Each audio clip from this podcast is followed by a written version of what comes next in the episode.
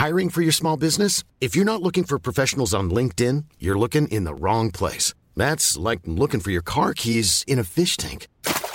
LinkedIn helps you hire professionals you can't find anywhere else, even those who aren't actively searching for a new job but might be open to the perfect role. In a given month, over 70% of LinkedIn users don't even visit other leading job sites. So start looking in the right place. With LinkedIn, you can hire professionals like a professional. Post your free job on linkedin.com slash people today. Werbung von Avia Life, einem führenden Schweizer Unternehmen in der Longevity-Forschung. Avea bietet mit Nahrungsergänzungsmitteln effektive Lösungen für gesundes Altern und Verjüngung, damit sich Menschen so lange wie möglich gestärkt, lebendig und jugendlich fühlen. Bei der Entwicklung seiner hochwertigen Supplements nutzt Avea deshalb Inhaltsstoffe, die auf der Basis empirisch zusammengetragener und bewerteter wissenschaftlicher Erkenntnisse ausgewählt werden. Avea-Produkte sind für Menschen gemacht, die ihre Gesundheitsspanne verlängern und das Wohlbefinden stärken möchten. Avea ist mit der Entwicklung des Stabilizers ein Durchbruch in der Blutzuckerregulierung gelungen. Der Stabilizer kombiniert drei kraftvolle natürliche Inhaltsstoffe, die gemeinsam die Aufnahme von Kohlenhydraten aus den Mahlzeiten reduzieren und Blutzuckerschwankungen minimieren. Dadurch können durchschnittlich 40 Prozent der Kohlenhydrate bei der Nahrungsaufnahme blockiert werden. Hohe Blutzuckerwerte und Zuckerabstürze werden so vermieden. Der Stabilizer fördert eine reduzierte Fettspeicherung und unterstützt das Gewichtsmanagement. Er ist also ein guter Wegbegleiter für ein gesünderes Leben. Gerade bei festen kohlenhydratreichen Mahlzeiten wie Geschäftsessen, Geburtstagen oder anderen Feierlichkeiten, bei denen die Ernährung nicht immer optimal ist und zu viel Zucker konsumiert wird, ist der Stabilizer perfekt geeignet. Die einzigartige Formel unterstützt Ihren Körper dabei, einen ausgeglichenen Blutzuckerspiegel aufrechtzuerhalten sorgt für einen verbesserten Energiehaushalt und trägt zu weniger Heißhunger auf Süßes bei. Die Anwendung ist einfach, eine Kapsel 10 Minuten vor einer festen Mahlzeit, maximal zweimal am Tag. Für die sprichwörtliche Qualität und Reinheit birgt, dass Avea alle Produkte in der Schweiz entwickelt und testet. Die Inhaltsstoffe werden aus Rohwaren von qualitätsgeprüften, vertrauenswürdigen Lieferanten gewonnen. Außerdem bietet Avea eine Vielzahl von Produkten an, die auf die individuellen Bedürfnisse der Kunden abgestimmt sind. Dazu gehört auch ein DNA plus BioAge-Test, der den Kunden tiefe Einblicke in ihre genetische Verfassung ermöglicht. Neugierig geworden? Mehr Informationen gibt es unter avea-live.com. Avea bietet allen BTO-Hörern den Stabilizer mit 15% Preisvorteil auf die Erstbestellung. In den Shownotes dieser Episode finden Sie dafür den speziellen BTO-Code. Avea gewährt Ihnen eine 90-Tage-Geld-Zurück-Garantie, sodass Sie das Bundle risikofrei testen und sich selbst überzeugen können. Avea. Bestimme selbst, wie du alterst. BTO Beyond the Obvious 2.0 wird unterstützt von Facebook. Wie können soziale Medien kleinen Unternehmen dabei helfen, ihr Angebot und ihren Kundenstamm zu vergrößern? Das irische Unternehmen Agricam, das sich auf die Überwachung von Tieren spezialisiert hat, nutzte Facebook-Anzeigen, um sein Angebot von Nutztieren auf Haustiere auszuweiten Heute erzielt es bis zu 70 Prozent des Inlandsumsatzes mithilfe der Apps und Dienste von Facebook. Erfahren Sie, wie Unternehmen in Europa mit Facebook mehr erreichen auf about.fb.com/de/europe.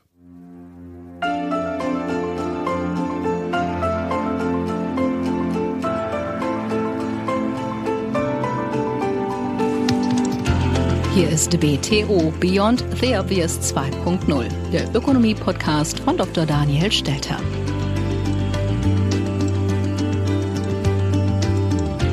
Herzlich willkommen zur neuesten Ausgabe meines Podcasts. Ich freue mich wie immer sehr, dass Sie auch in dieser Woche mit dabei sind und darf schon jetzt verraten, wir machen keine Weihnachtspause. Also auch in der kommenden Woche und auch in der übernächsten Woche wird es an gewohnter Stelle wieder einen Podcast geben. Insofern hören Sie bitte rein, verpassen Sie es nicht, es sind spannende Dinge geplant.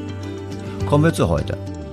In dieser Woche blicken wir auf die Lage der deutschen Wirtschaft, die Aussichten für das Jahr 2022 und werfen vor allem die Frage auf, was sind die Herausforderungen, vor denen wir in diesem Jahrzehnt stehen und was müsste die Politik tun, um uns für diese Herausforderung fit zu machen, um darauf zu reagieren. Und dazu spreche ich mit Professor Kotz vom Institut für Weltwirtschaft in Kiel. Und wir diskutieren verschiedene Ansatzpunkte, Herausforderungen und zeigen auch auf, dass es eigentlich nicht so einfach ist, was vor uns liegt in den kommenden Jahren. Einfach deshalb, weil aus verschiedener Richtung der Wohlstand unter Druck kommt und wir vor allem eigentlich sagen müssen, wir stehen vor einem Jahrzehnt der Verteilungskonflikte und je früher die Politik darauf reagiert und das ernst nimmt, desto schmerzfreier werden wir diese bewältigen können. BTO Beyond the Obvious 2.0.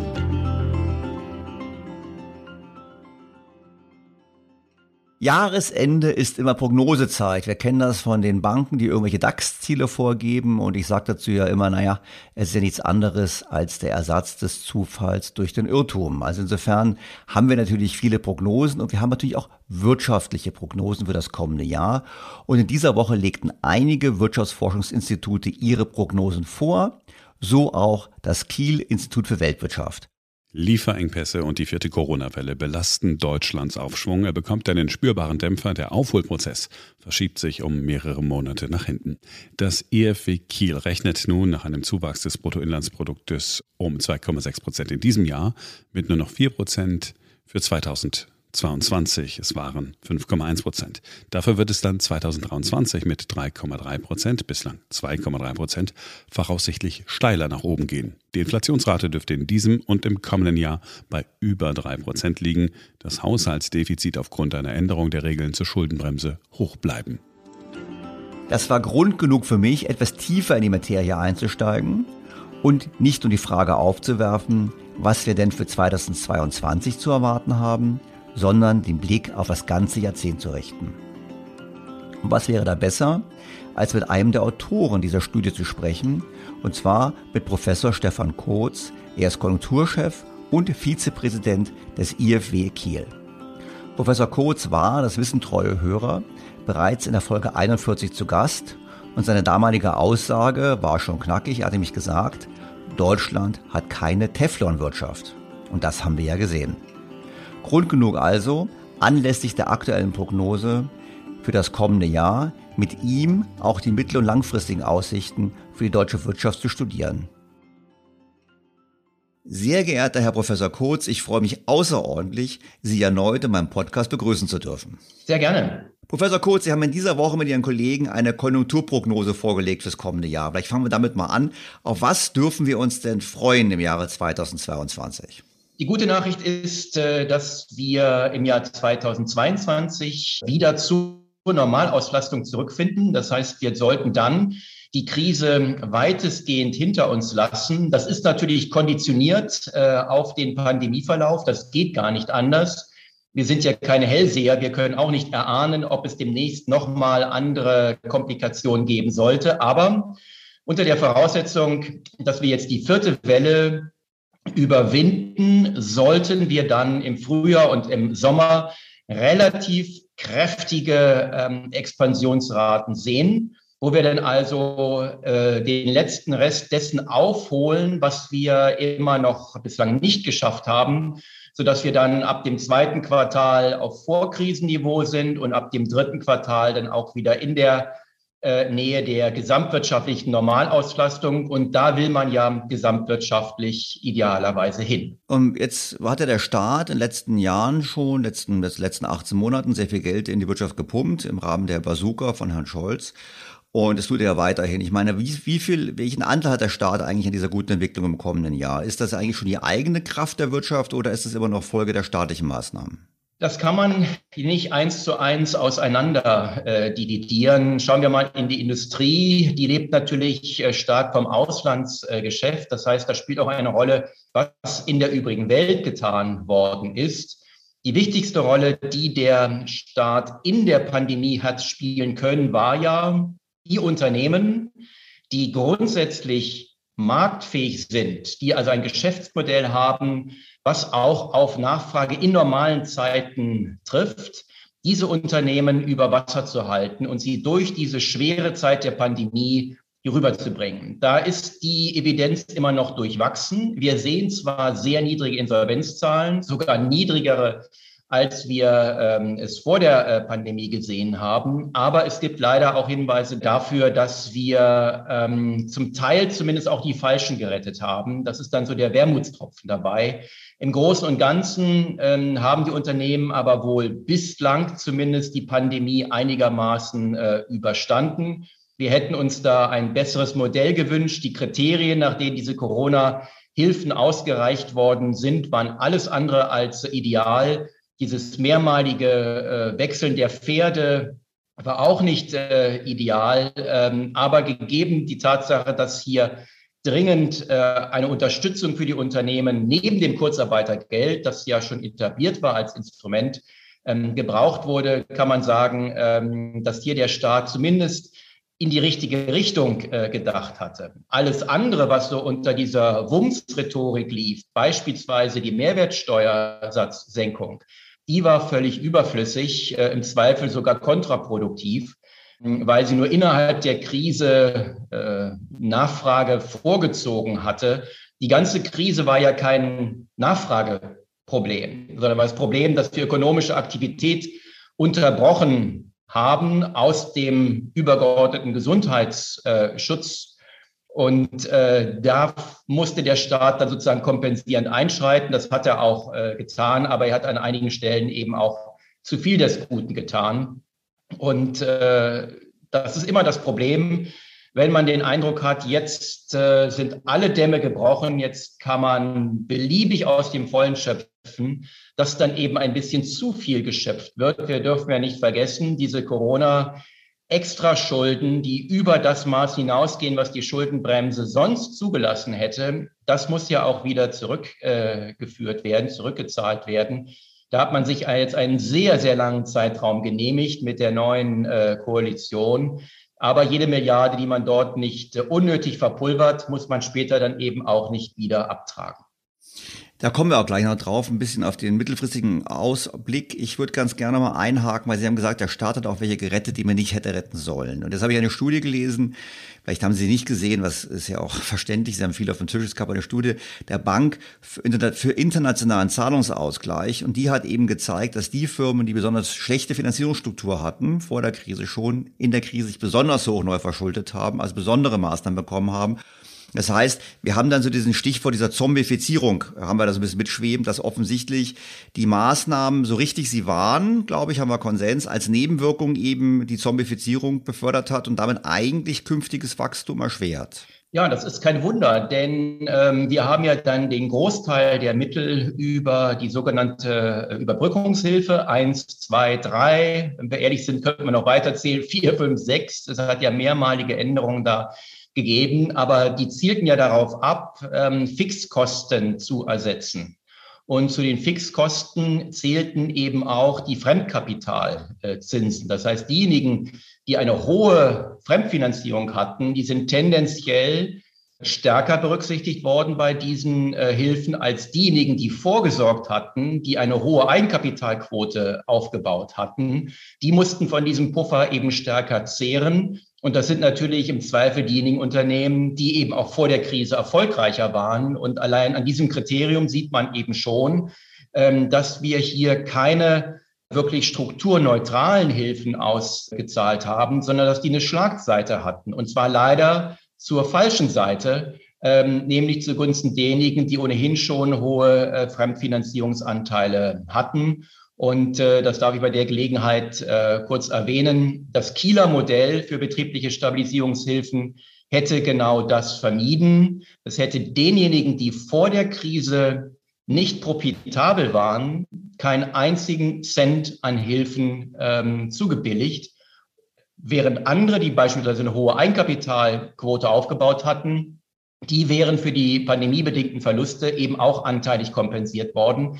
Das wäre mit Sicherheit der bessere Ansatz gewesen, weil er finanzierungsneutral ist und deshalb eben nicht die ja schon durch die Niedrigzinspolitik äh, herbeigeführte Zombifizierung jetzt auch nochmal über die staatlichen Hilfen akzentuiert. Ja, genau. Im Prinzip, was wir gemacht haben, ist, wir haben das gemacht, was die Notenbanken seit Jahrzehnten machen. Wir haben Spekulation und Verschuldung belohnt eigentlich. Sie haben im Prinzip ein Signal gegeben, wer ähm, ein riskantes Geschäft fährt, der wird belohnt und nicht derjenige, der vorsichtig wirtschaftet.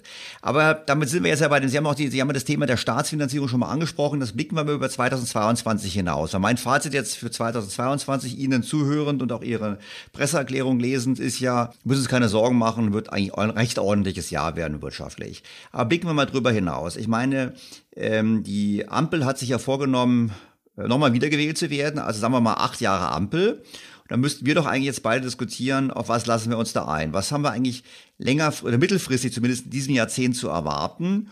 Und ähm, gibt die Ampel da die richtigen Antworten oder welche Antworten wären erforderlich? Also ich denke zum Beispiel jetzt, Sie haben angesprochen, die Verschuldung wird jetzt ja verschoben, da gibt es einen Taschenspielertrick, also das Geld, was ich nicht ausgegeben habe für Corona, wird jetzt verwendet für Klima. Ich meine, auf was muss man sowieso aus Weg des Ökonomen erst einmal blicken? Was wird dann passieren im kommenden Jahrzehnt in Deutschland? Also meines Erachtens äh, muss sich jeder, der jetzt acht Jahre regieren will, auf drei Megathemen einstellen.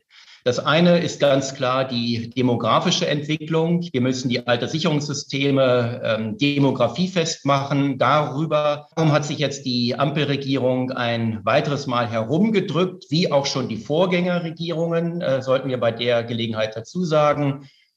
Was wir jetzt nicht verschweigen wollen, ja, die, die Wiedereinführung des Nachholfaktors, die war richtig, war auch überfällig. Glückwunsch dazu der Einstieg in die aktienbasierte ähm, Kapitalrente, ja, schönes Symbol, aber letztendlich ein Tropfen auf den heißen Stein. Es ist nicht erkennbar, dass wir jetzt wirklich ernsthaft einsteigen in so etwas wie ein schwedisches Modell.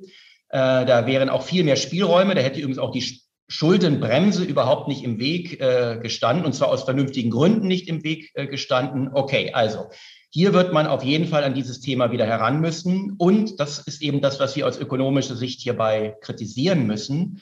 Je mehr Zeit man sich damit lässt, desto schwieriger wird es ja für alle Akteure, sich darauf einzustellen. Das heißt, je näher jetzt die notwendigen Reformen heranrücken, und da steht natürlich die Verlängerung der Lebensarbeitszeit im Raum, desto eher werden dann Menschen sagen, jetzt hatte ich aber keine Zeit, mich darauf einzustellen. Dann wird man zugestehen, ja, es gibt Härtefälle, die müssen wir wieder irgendwie überbrücken. Und dann gibt es wieder Ausnahmeregeln. Also die Politik äh, schiebt das Problem nicht einfach vor sich hin und es bleibt gleich, sondern es wird dabei größer.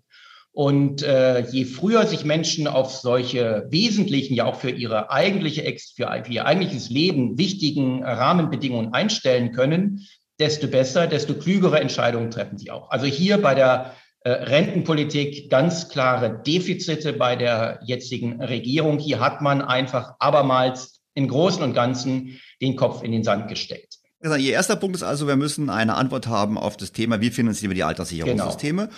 Und was ich, wenn ich jetzt, jetzt zuhöre, sagen Sie, na ja, jetzt haben Sie vielleicht vier Jahre, drücken sich drum, aber wenn Sie wiedergewählt werden in vier Jahren, spätestens dann ist das Thema auf dem Tisch und dann ist es schwieriger. Genau. Insofern, vielleicht sollten die, sollten die Politiker, wenn sie zuhören, das nochmal ein bisschen überbrücken. Ich sag nochmal, ich meine, der Grund, Entschuldigung, wahrscheinlich denken ja. sich viele, na ja, wenn wir es jetzt machen, werden wir nicht weiter wiedergewählt. Das ist vielleicht das Kalkül dabei. Natürlich ist das unpopulär. Aber das ist ja keine Raketenwissenschaft. Das kann man jedem auf der Straße sofort äh, klar machen, dass eine, eine Verlängerung der Lebensarbeitszeit äh, keinen Weg vorbeiführt, wenn man nicht an anderer Stelle die Belastung der Aktiven erhöhen will oder viel stärker die Renten kürzen will. Dann ist das eben ein, äh, ein Weg, den man beschreiten muss. Den versteht auch jeder, dass man sich dabei herumdrückt das zeigt eben leider, dass man ähm, vielleicht doch nicht so viel Führung, wie jetzt ja oft gesagt wurde, bereit ist zu liefern, wie eigentlich bestellt werden müsste. Ein anderer Aspekt ist ja auch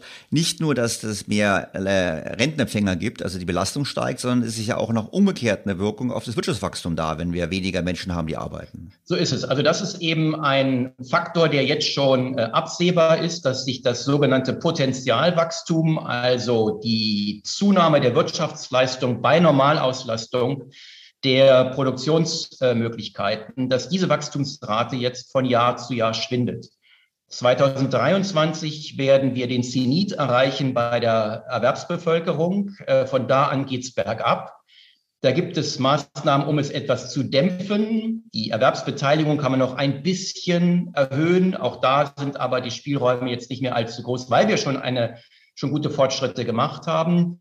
Äh, man kann über die Zuwanderung äh, versuchen, etwas zu mildern, aber zu glauben, über diese beiden Stellschrauben könne man das in irgendeiner Weise kompensieren, das ist dann wirklich eine Illusion. So, und damit nehmen eben die Wachstumskräfte ab. Das ist ganz wichtig, dass wir das vor Augen haben. Die 2020er Jahre werden eben wachstumsschwache Jahre sein. Nur um es mal in einer Zahl deutlich zu machen, wir sind es gewohnt über die vergangenen Jahrzehnte, dass wir eine durchschnittliche Wachstumsrate von 1,4 Prozent in Deutschland haben. Und so viel nahm Jahr für Jahr die Wirtschaftsleistung zu. Und das wird sich jetzt äh, bis Ende dieser Legislaturperiode schon deutlich auf unter ein Prozent äh, reduzieren. Und bis Ende des Jahrzehnts eher Richtung 0,5 Prozent tendieren. Gleichzeitig bleibt aber ein Großteil natürlich der bisherigen Erwerbsbevölkerung äh, als Konsumenten weiter am Leben, was ja sehr erfreulich ist. Das heißt aber, die müssen auch versorgt werden. Und damit äh, kommen eben die öffentlichen Kassen hier von zwei Seiten äh, in die Petrouille und darauf muss man eine Antwort finden. Und es wird, weil es kein deutsches Alleinstellungsmerkmal ist, sondern weil es ein Phänomen ist, das weite Teile der äh, Weltwirtschaft betrifft, es wird vermutlich auch die Zinsen in diesem Jahrzehnt steigen lassen. Wenn wir noch mal ganz kurz, ich weiß, Sie wollten drei Punkte nennen, aber wenn wir trotzdem noch mal beim ersten Punkt bleiben. Geringere Erwerbsbevölkerung heißt weniger Wachstum, habe ich verstanden. Und das wird ja im kommenden Jahrzehnt noch viel schlimmer werden, wenn die Bevölkerung richtig schrumpft. Und es gibt ja ein paar Hebel. Wir könnten mehr Zuwanderung haben. Wir können versuchen, noch mehr Frauen aus Teilzeit in Vollzeit zu bekommen. Wir können Maßnahmen ergreifen, um die Menschen, die hier sind, noch besser zu qualifizieren. Auch das Thema Schulabbrecher, das Thema ohne Berufsausbildung, das Thema anzugehen. Also hat denn die Politik nicht doch Möglichkeiten, da zu reagieren? Ich denke da eben auch an Maßnahmen, um das Produktivitätswachstum zu steigern. Das war ja in den letzten Jahren auch schon nicht so richtig begeisternd, sage ich jetzt mal. Ja, bei all den Schätzungen, die ich Ihnen vorhin genannt habe zur Entwicklung der Potenzialrate, da ist sogar eher optimistisch unterstellt, dass wir trotz älter werdender Erwerbsbevölkerung trotzdem die Zuwachsrate bei der sogenannten totalen Faktorproduktivität, was dann der maßgebliche Treiber neben dem Kapitalstockaufbau für die Arbeitsproduktivität ist, ähm, dass wir da nicht nachlassen. Das ist eher eine optimistische Variante.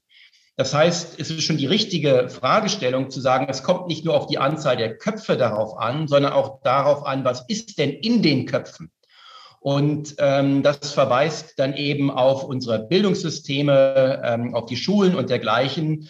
Selbst wenn wir da aber heute die richtigen Entscheidungen treffen, das wird uns dann frühestens vielleicht in zehn Jahren äh, bei der Produktivitätsentwicklung äh, die ersten positiven äh, Trendveränderungen geben. Das ist also ein sehr langfristiger Effekt, den man da im Auge hat, was nicht dagegen spricht, heute etwas zu machen, was aber dagegen spricht, zu glauben, wir müssten auf die Wachstumsschwäche der 2020er Jahre nicht so besorgt reagieren, weil wir haben ja noch so viele Pfeile im Köcher. Die haben wir eben kurzfristig nicht. Natürlich alles, was entbürokratisiert, was auch äh, auf Seiten insbesondere des Staates die Interaktion mit den Unternehmen leichter macht, insbesondere über die Digitalisierung der Behörden.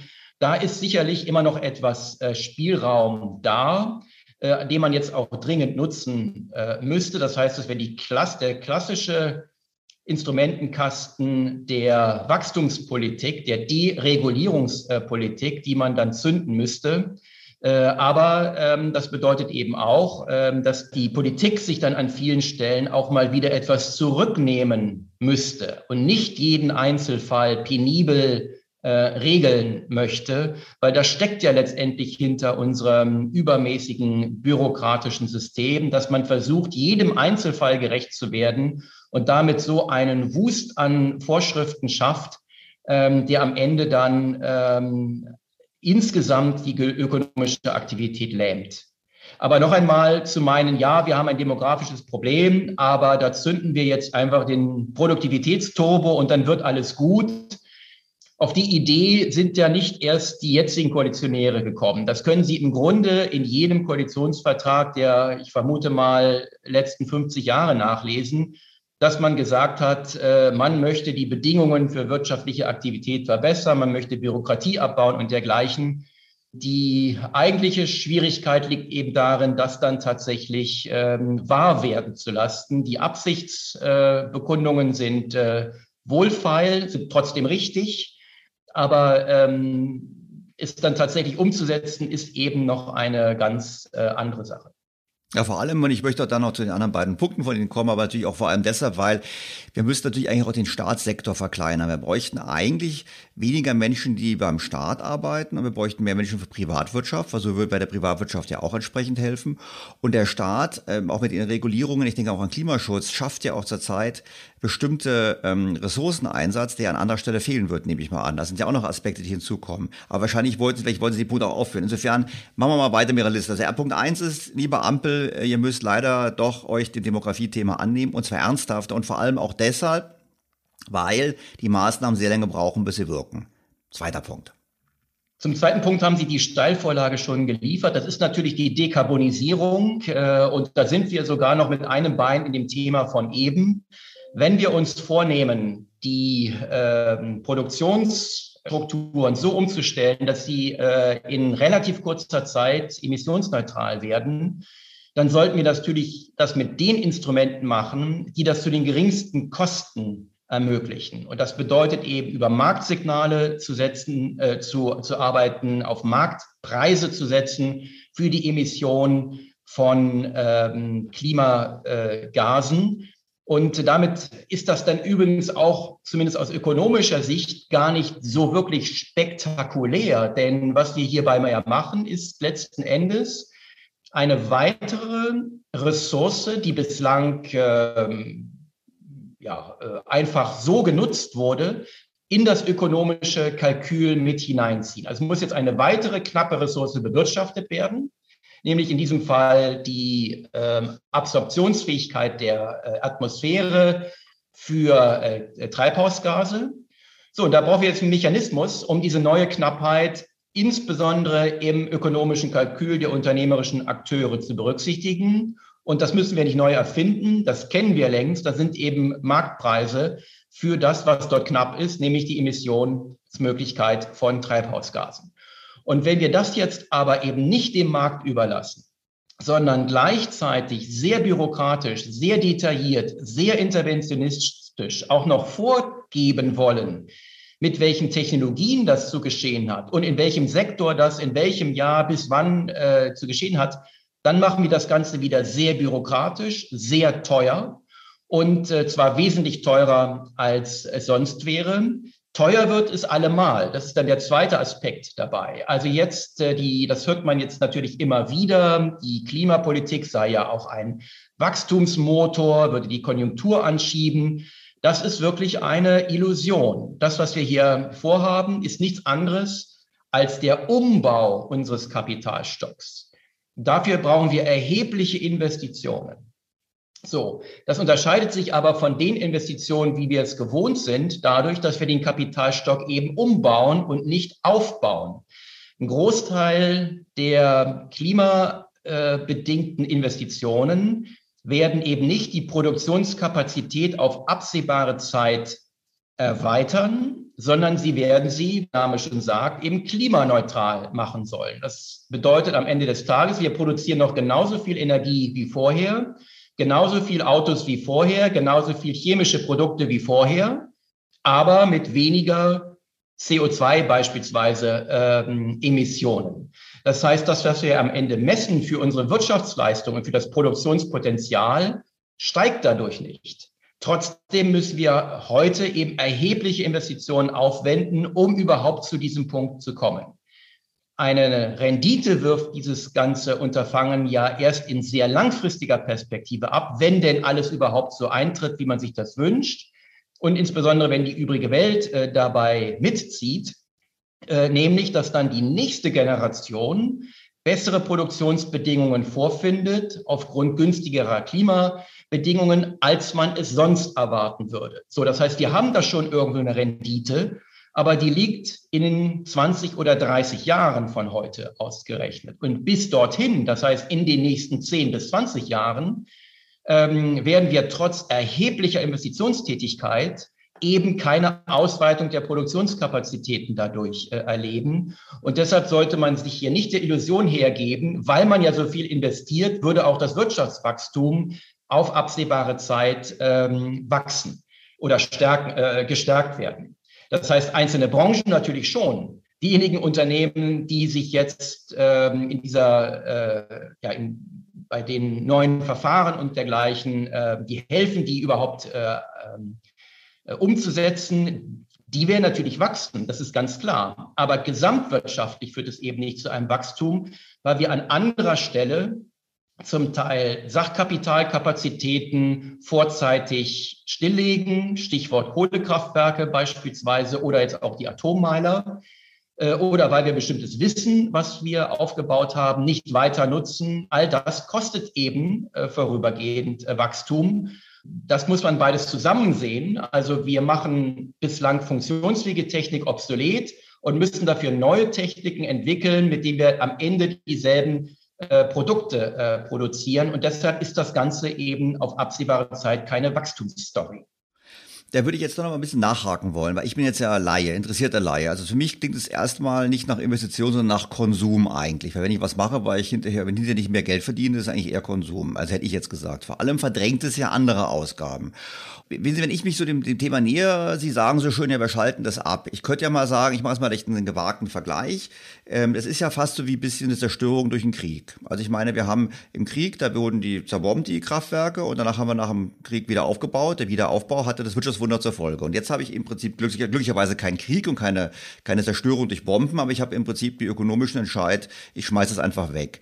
Und nach dem Krieg gab es aber doch einen Aufschwung. Also nach, da haben wir ja, da war das doch so, wir mussten vieles machen und da gab es einen riesigen Boom und kann man nicht sagen, jetzt machen wir genau dasselbe und auf eine friedliche Art und Weise und auch für, doch dazu für einen guten Zweck, weil wir das Weltklima retten und deshalb muss dieser, dieser Ausgabenschub und dieser neue Aufbauschub der muss doch Wohlstand schaffen. Ich meine, wo ist es da der Denkfehler? Äh, ja, der Denkfehler liegt darin, dass erstens, äh, wenn wir den Krieg nicht gehabt hätten, sondern während der Kriegsperiode eine Friedensperiode gehabt hätten, in der wir weiter unseren Kapitalstock aufgebaut hätten, statt ihn zu zerstören, dann hätten wir zwar in der Nachkriegszeit nicht so hohe Wachstumsraten gehabt, weil wir erstmal tief runtergerutscht sind durch die Kriegszerstörung im Niveau unserer Produktionsmöglichkeiten, von denen wir uns dann wieder hochgerappelt haben, sondern wir wären dann natürlich auf einem viel höheren äh, Produktionsniveau, als wir es ähm, durch den Krieg waren. Wenn wir uns die Schweiz anschauen und das Pro-Kopf-Einkommen dort, kann man jetzt nicht in allen Aspekten vergleichen, aber Länder, die ihren Kapitalstock nicht äh, massiv beschädigt haben, in den äh, Weltkriegen, die haben eben allein deshalb einen höheren Wohlstand, eine höhere Pro-Kopf-Produktivität, weil sie eben einen höheren Kapitalstock haben, ähm, äh, den sie eben nicht äh, geschliffen haben. Also die hohen Wachstumsraten nach dem Krieg, die resultieren daher, dass man vorher das Niveau dramatisch hat einbrechen lassen durch den Krieg. Äh, und dann kommt man wieder allmählich aus diesem Tal heraus, aber das ist in keiner Weise vergleichbar mit einer Situation, äh, wie wir sie jetzt haben. Sondern wir, wenn Sie so, wenn Sie in diesem Bild bleiben wollen, wir schalten ja auch nicht sofort alle Kohlekraftwerke ab und alle Atomkraftwerke ab. Wenn wir das jetzt täten, nur mal als Gedankenexperiment, dann würde wahrscheinlich die Wirtschaftsleistung in Deutschland auch um 30 oder 40 Prozent einbrechen. Dann hätten wir nämlich hier eine veritable, eine veritable Energiekrise. Und dann hätten wir vermutlich tatsächlich relativ hohe Wachstumsraten von diesem mageren Niveau, was wir dann erreichen würden. Nur für hohe Wachstumsraten kann man sich nichts kaufen. Wenn die dadurch zustande kommen, dass man vorher äh, die Basis, von der man aus startet, äh, erstmal in den Keller geknüppelt hat. Diese, diese äh, sozusagen Idee ähm, läuft leider nicht. Ich muss aber noch ganz kurz was zu der Frage, ist das Konsum oder Investitionen sagen. Äh, das sehe ich eben tatsächlich anders und äh, das ist auch ökonomisch anders, denn äh, Konsum bedeutet ja, man hat bestimmte Konsumgüter, die einem unmittelbar einen bestimmten Nutzen stiften. Und Investitionsgüter oder Investitionen generell sind ja ähm, Ausgaben in den Aufbau von Produktionsmitteln, mit denen man dann später äh, Konsumgüter äh, produzieren kann. Und genau das geschieht hier. Also von einem Windrad haben sie ja keinen persönlichen Nutzen. Ähm, ich kenne jeweils wenige Leute, die vor einem Windrad stehen und sagen, oh, jetzt habe ich hier aber hier ein höheres Wohlbefinden, weil ich diesem Windrad zuschauen kann.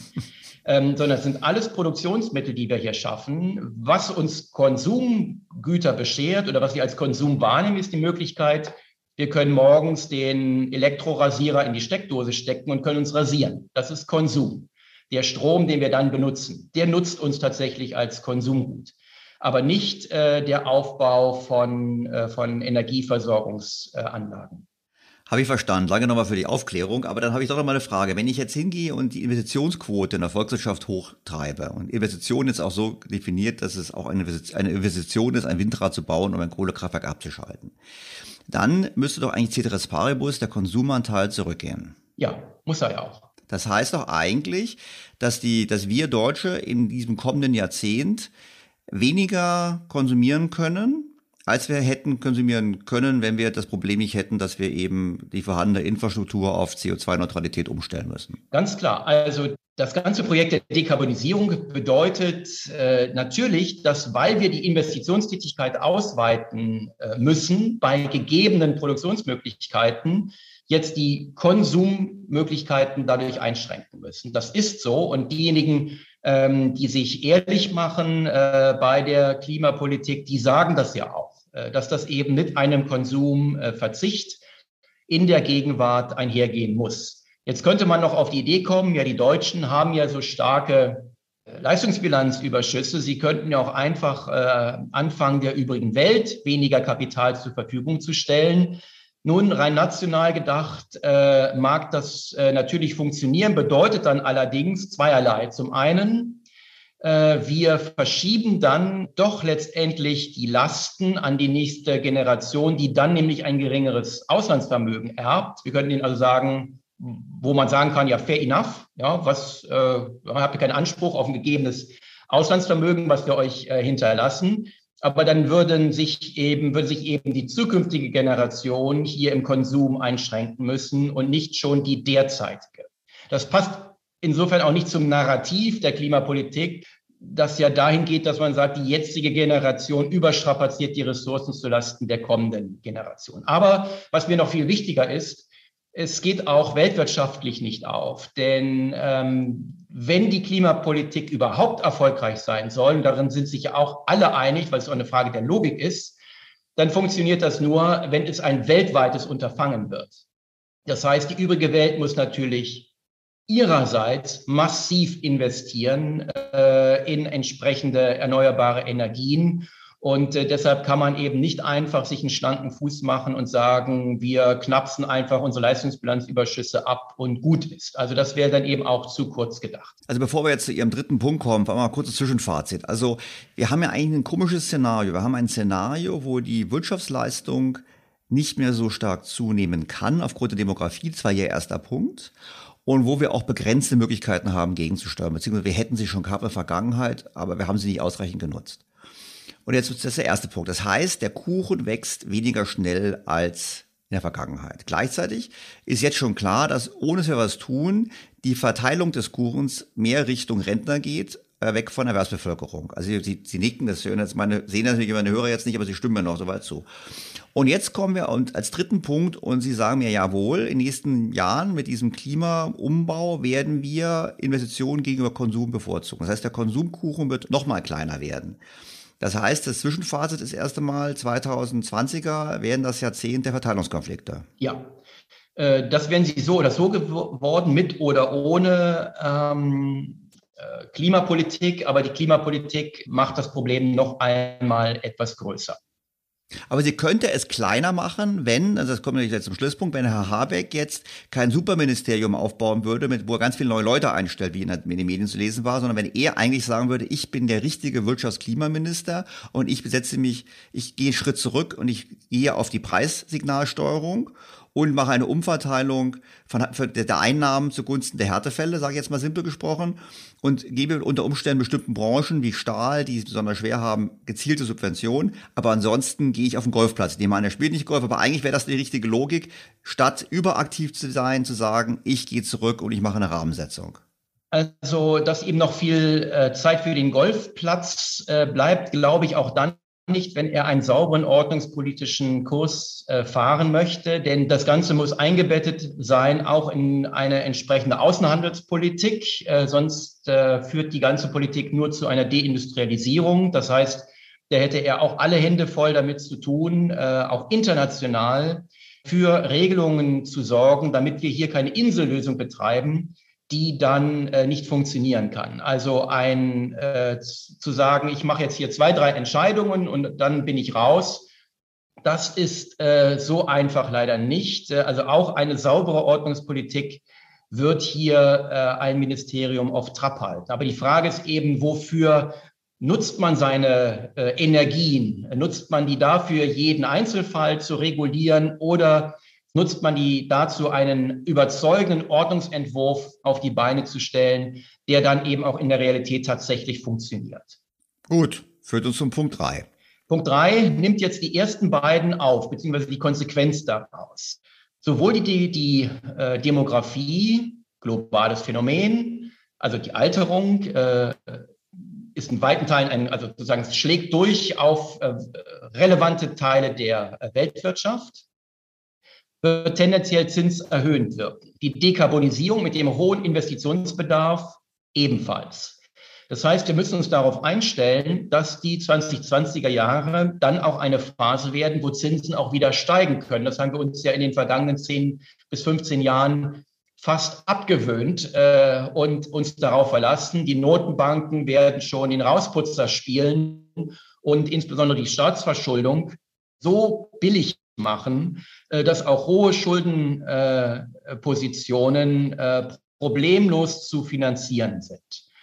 So, wenn jetzt aber von den Kapitalmärkten her ein Zinssteigerungstrend angelegt ist, aufgrund der beiden erstgenannten äh, Phänomene, dann muss die Notenbank das nachvollziehen, wenn sie nicht Gefahr laufen möchte, dass es sich sonst das Überstrapazieren der Produktionsmöglichkeiten auf den Preis, bei den Preisventilen äh, Zeit. Wir haben ja schon Inflation. Also Sie meinen im Prinzip Inflation. Und Inflation haben wir jetzt ja schon. Das sagen, also sagen Sie, wir haben im kommenden Jahrzehnt auch das Thema, dass wir strukturell höhere Preissteigerungsraten haben aufgrund der demografischen Entwicklung, also schrumpfendes Arbeitskräfteangebot. Sie schreiben in Ihrer Studie übrigens ja auch, dass die Löhne würden dann auch steigen, logischerweise. Mhm. Und zum Zweiten aufgrund der Tatsache, dass wir eben eine Nachfrage haben im Zusammenhang mit dem Klimapolitik, die natürlich total auch noch preistreibend wirkt. Und dann sagen Sie, das führt eigentlich zu höheren Inflationsraten. In der Folge führt es dann zu höheren Zinsen. Nee, umgekehrt. Das für sich genommen würde zu höheren Zinsen führen müssen, weil Kapital knapper wird.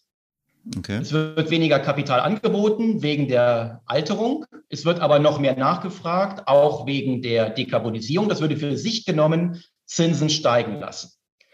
Und erst wenn die Notenbanken diesen Zinsanstieg, der von den Kapitalmärkten her angelegt ist, nicht nachvollziehen in ihrer Geldpolitik, sondern weiterhin dagegenhalten wollen und die Zinsen trotzdem runterhalten wollen, weil sie Sorge haben, dass sonst die einige Staatshaushalte unter Wasser geraten wegen der hohen Schuldenpositionen. Erst dann wird daraus eine Inflationsstory. Auch mittel- oder gerade auch mittelfristig und auch in den 2020er Jahren ist und bleibt Inflation ein monetäres Phänomen. Äh, die Notenbank kann sich also nicht damit rausreden und zu sagen, wir würden ja für Geldwertstabilität sorgen, aber leider haben wir eine alternde Bevölkerung, leider habt ihr euch für Dekarbonisierung entschieden, deshalb können wir das nicht mehr. Nein, da kann sich die Notenbank keinen schlanken Fuß machen, sondern wenn eben aufgrund der Alterung die Produktionsmöglichkeiten äh, nicht mehr so stark wachsen, gleichzeitig aber mehr Konsumgüter oder weiterhin noch viele Konsumgüter nachgefragt werden von den dann äh, den Menschen, die dann in Rente sind, dann muss sie eben äh, einen Zinsanstieg zulassen. Der würde dazu führen, dass eben die Produktionsmöglichkeiten nicht überstrapaziert werden. Aber das Element, dass wir mit so hohen Schuldenpositionen in die 2020er Jahre gehen, öffentliche Schulden, in einigen Ländern auch hohe äh, private Schulden, das macht es dann zumindest wahrscheinlicher, dass die Notenbanken genau diesen Zinspfad nicht einschlagen. Und das führt dann erst zur Inflation. Aber das ist natürlich eine in der Verantwortung äh, der Notenbank. Aber da müssen wir ganz kurz mal einhaken mit zum Beispiel verschiedenen Aspekten. Also bevor ich jetzt auf die aktuelle Inflation und die EZB mhm. komme, blicken wir noch mal kurz nach Japan. Also Japan hat ja seit 30 Jahren das ungefähr vorweggenommen. Die haben eine schrumpfende Erwerbsbevölkerung, zunehmende Alterung. Der Staat fährt ein Konjunkturprogramm nach dem anderen. Die Notenbank finanziert es. Die Zinsen liegen bei Null und Inflation gibt's auch nicht. Also dann muss ich sagen, hm, wie kann auch was genauso kommen? Warum sollte bei uns das anders sein? Warum sollte bei uns die Inflation anziehen? Ja, also Japan ist nun schon. Die Zinsen, warum sollten wir uns die Zinsen anfangen? Warum sollten wir uns ja. die Zinsen anziehen? Fangen wir so erstmal. Gut, also äh, Japan ist ja eher ein, ähm, ein Fall, den man sich schlechter erklären kann als die Fälle, die man sonst äh, beobachtet. Ähm, das mag verschiedene Gründe haben. Es gibt auch verschiedene Erklärungsansätze dafür, ob die Inflationsraten richtig gemessen werden und dergleichen mehr gibt es verschiedene ähm, Ansätze. Auch die Frage, warum ähm, überhaupt Japaner noch eigene ähm, Staatspapiere kaufen und dergleichen. Warum ist da nicht die Kapitalflucht viel größer? Ähm, kann man sich alles stellen, diese Fragen. Aber ich würde davor warnen, sich auf dem Einzelbeispiel Japans äh, auszuruhen und zu sagen, es wird schon alles gut gehen. Denn ähm, das, was wir uns ökonomisch plausibel machen können, spricht eben in eine andere äh, oder für eine andere Erklärung. Und ähm, falls es in Japan dann doch irgendwann überzogen sein sollte, dann droht eher so etwas wie ein monetäres Fukushima, nämlich, ähm, dass man dann sagt, ja, okay, äh, in Japan plötzlich kippt das, äh, wir machen doch etwas Ähnliches und dann können die Prozesse, die sonst vielleicht etwas länger gedauert hätten, sogar aufgrund der Erwartungsbildung dann schon früher eintreten. Aber noch einmal, ich würde mich jetzt nicht einfach mit dem Einzelfall Japan hier ähm, beruhigen als Wirtschaftspolitiker, sondern mir klar machen, was bedeutet das denn? Oder andersherum, man könnte auch sagen, ich fände einen finanzpolitischen Kurs sehr waghalsig, der darauf setzt, dass er nur dann funktioniert, solange die Zinsen bei Null bleiben können. Wenn das die Bedingung ist dafür, dass wir überhaupt finanzpolitisch stabil durch die 2020er Jahre kommen können, dann wäre mir das eine Wette, die zu riskant ist. Und darauf sollte sich nicht die gesamte Finanzpolitik äh, setzen, sondern sie sollte einen finanzpolitischen Kurs einschlagen, der robust ist, auch gegenüber möglichen Zinserhöhungen. Und das scheint mir der blinde Fleck zu sein. Für Deutschland ist das jetzt nicht das Hauptthema, dass plötzlich äh, Deutschland seine Zinsen, seine Staatsschuldenzinsen nicht mehr bezahlen kann. Aber was macht das denn mit dem Euroraum? Wir haben im Euroraum Länder, und zwar große Mitgliedsländer, kein Griechenland, was man rauspauken kann, sondern wirklich große Länder wie Italien, auch Frankreich, auch Spanien. Die gehen jetzt mit so hohen Schuldenpositionen in die 2020er Jahre, dass es meines Erachtens ähm, fahrlässig ist, wenn politisch nichts unternehmen, um die Notenbank hier aus dem Feuer zu nehmen. Es einfach laufen lassen bedeutet darauf zu setzen, die Notenbank wird weiterhin die Zinsen niedrig halten, mit anderen Worten massive monetäre Staatsfinanzierung betreiben, damit diese Länder fiskalisch über Wasser bleiben. Und in Ihrer Logik von vorhin würde das, würde das dann zu Inflation führen, weil Sie sagen, wir haben einen Zinsanstieg aufgrund der demografischen Entwicklung mhm. und des zunehmenden Kapitalbedarfs für den Umbau Richtung Klimaneutralität. Zinsen müssen steigen. Notenbanken verhindern das ja. und damit schaffen Sie die monetäre Grundlage für Inflation. So ist das ist im Prinzip Ihre Aussage. Genau. Das, aber das heißt, wenn ich jetzt, ich will jetzt, ich will jetzt nicht irgendwie festnageln, aber ich würde einfach sagen, Sie sagen uns eigentlich, erst sagen Sie uns, wir wachsen weniger, zweitens sagen Sie, wir haben Verteilungskonflikte, weil wir sowieso schon mehr für Investitionen statt für Konsum ausgeben und drittens sagen Sie uns auch noch, wir kriegen eine richtige Inflation Inflation, weil die EZB, das wissen wir beide, wir schauen uns in die Augen und sagen, die EZB kann gar nicht anders, weil die Alternative ist, dass wir Schuldenrestrukturierung schrägstrich Pleiten im Euroraum haben. Ja, und eine vorausschauende, also ich sage noch nicht, dass der Zug abgefahren ist, dass man also in Defetismus verfallen muss und sagen, es geht ja, ist ja sowieso nicht mehr zu verhindern, jetzt, jetzt laufen wir halt in diese äh, Inflationsphase hinein, sondern meines Erachtens wäre es jetzt die Aufgabe, gerade der Bundesregierung, dieses Thema zu benennen, nicht einfach sich hinter der Unabhängigkeit der Notenbank zu verstecken, das ist ein sehr bequemer Ort, sondern die Unabhängigkeit der Notenbank zu stärken, indem man auch den europäischen Partnern sagt, wenn dieser Währungsraum, der war einmal als Hartwährungsraum konzipiert, und wir möchten auch gerne, dass er ein Hartwährungsraum bleibt, allein schon aus dem Grund heraus, dass eine stabile Währung die beste Sozialpolitik ist, die man betreiben kann weil von einem Inflationsregime profitieren immer genau diejenigen, die ja sich nicht von einer, sag mal, sozialdemokratisch geprägten Politik vertreten fühlen sollten. So, und diejenigen, die sich von denen vertreten fühlen sollten, die sollten unbedingt darauf achten, dass die Geldwertstabilität nicht zur Disposition gestellt wird. Das ist die unsozialste Politik, die man einem Währungsraum zumuten kann. Das ist eine extrem unangenehme Materie. Und ich verstehe natürlich die äh, Politik, dass sie daran möglichst nicht rühren will, weil man will keine schlafenden Hunde wecken. Diese Hunde wachen aber von ganz alleine auf. Und es ist besser zu reagieren, bevor sie aufgewacht sind. Das heißt, damit wir jetzt nicht wieder in die nächste Euro-Schuldenkrise hineintaumeln und dann wieder ad hoc irgendwelche Rettungsprogramme zimmern, sollten wir uns jetzt überlegen, und dazu gibt es ja auch schon entsprechende Vorschläge, seit langem eigentlich schon, seit der Euro-Schuldenkrise gibt es entsprechende äh, Vorschläge, wie wir die Überschuldungsproblematik im Euroraum bereinigen können, wenn wir diesen Währungsraum so fortsetzen wollen. Und da wird auch Deutschland natürlich nicht ungeschoren äh, daran äh, vorbeikommen. Das heißt, da wird man wahrscheinlich einen Teil der bestehenden äh, Staatsverschuldung äh, umschichten.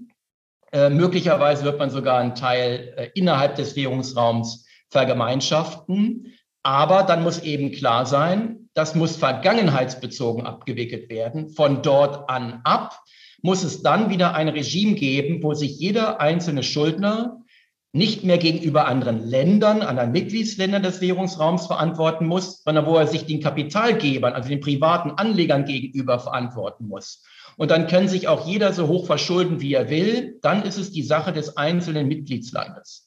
Man kann entsprechende temporäre Rettungsschirme konstruieren. Auch da gibt es, wie ich finde, sehr kluge Vorschläge, die man aufgreifen kann, damit ein Land jetzt nicht, ähm, das ist immer die Theorie dieser zwei Gleichgewichte, es gibt ein, ein günstiges und ein ungünstiges Gleichgewicht.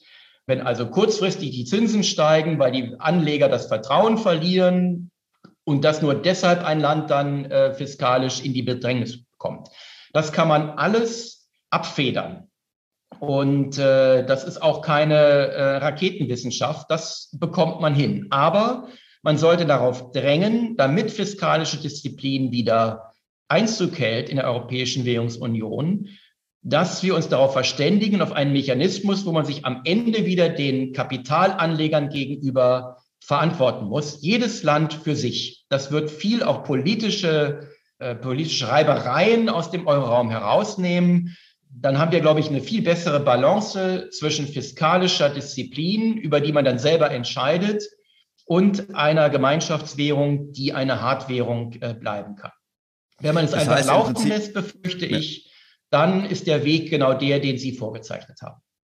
Ja, genau, im Prinzip ist es das, was wir ja auch schon mal diskutiert haben, was ich auch immer weiter propagiert habe, ist im Prinzip eine Fortentwicklung dessen, was der Sachverständigenrat damals gesagt hat in der Eurokrise, also eine europäische, eine Sozialisierung von Schulden auf europäischer Ebene, aber eben von alten Schulden. Ja. Und, und, da hätte ich übrigens auch deutsche Schulden, das ist ja mein Vorschlag immer, mit nach Europa gegeben. Wir sollten auch deutsche Schulden mit abgeben und danach natürlich wie in den USA das volle Risiko bei den Bundesstaaten. Das heißt, wenn die dann eben pleite gehen, dann gehen sie eben pleite. Ja. Wie gesagt, das wäre erfreulich, aber wir haben ja im Koalitionsvertrag auch gelesen und auch bei den Wahlprogrammen, SPD und Grüne wollen ja viel eher Ausbau des Wiederaufbaufonds und quasi das dauerhafte Institut. Also die Transferunion als Alternative, die sehen Sie nicht.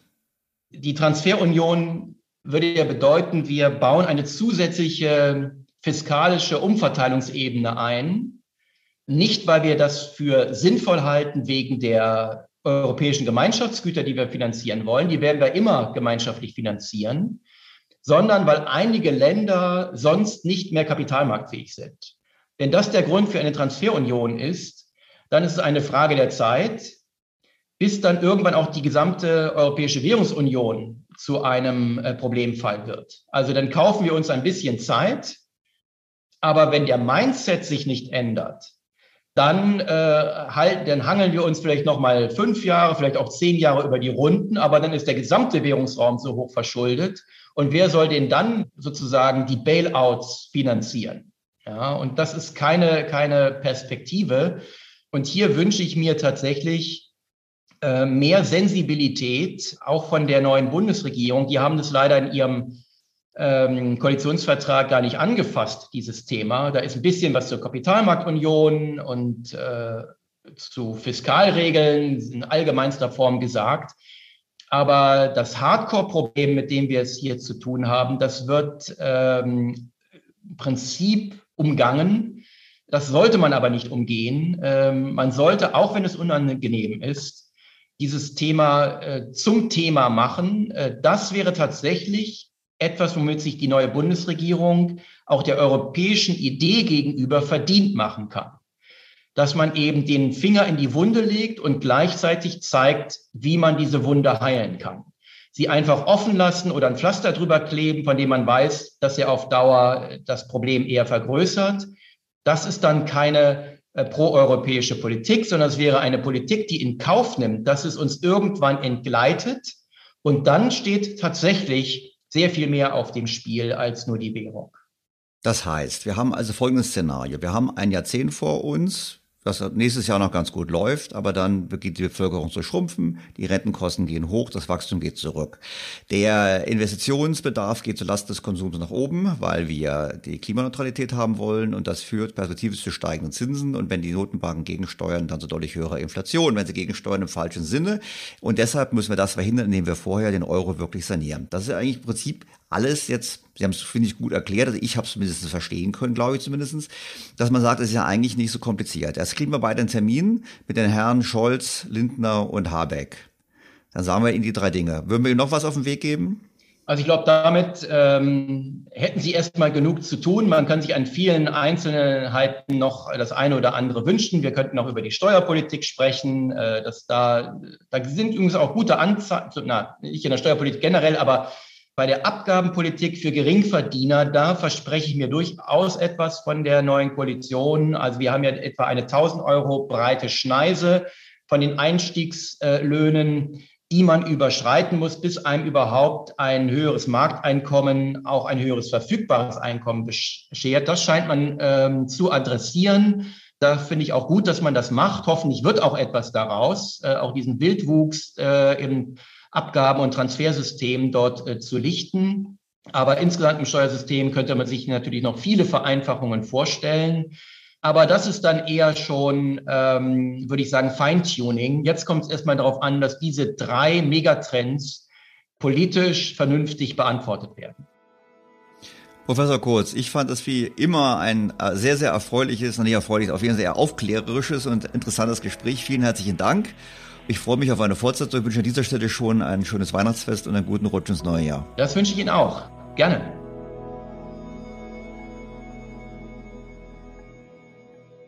Professor Kurz und ich haben ja am Ende des Gesprächs eigentlich schon das Fazit gezogen. Insofern möchte ich es gar nicht mehr an dieser Stelle groß wiederholen.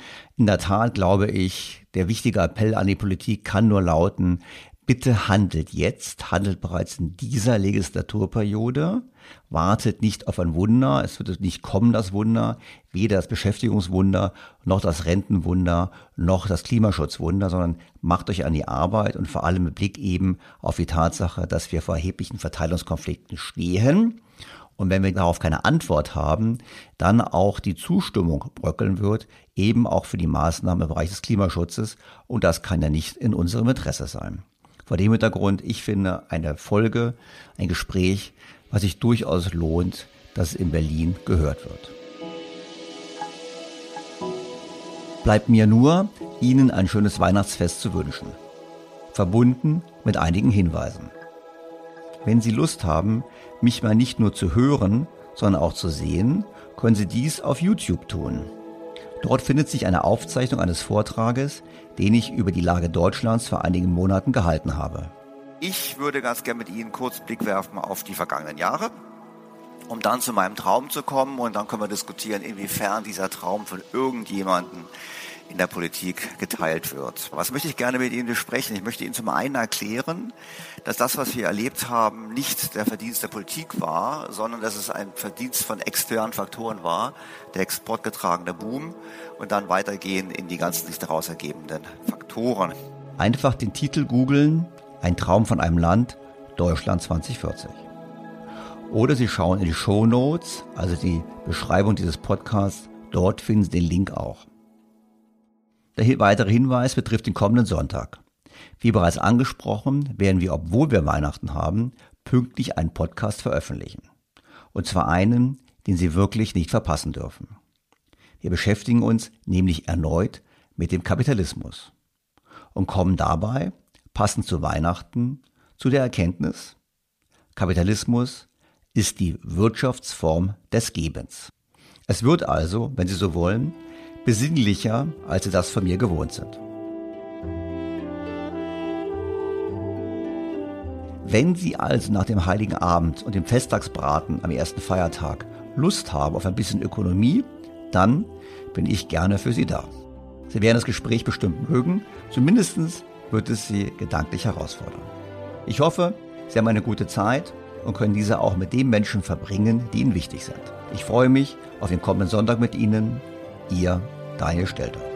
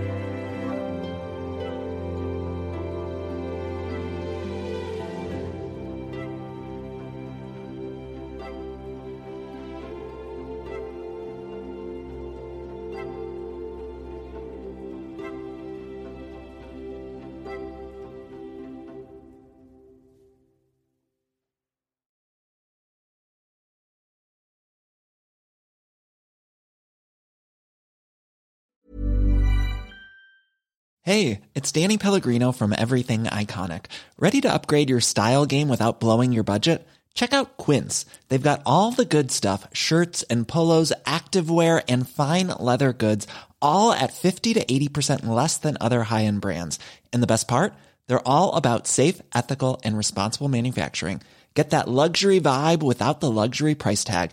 Hit up quince.com slash upgrade for free shipping and 365 day returns on your next order. That's quince.com slash upgrade. Was ist noch besser als ein guter Plan? Die Möglichkeit, ihn zu ändern. Mit integrierter KI bietet Workday kontinuierliche Innovationen, die Ihnen helfen, agil zu bleiben, egal was passiert. Workday, the finance and HR system for a changing world.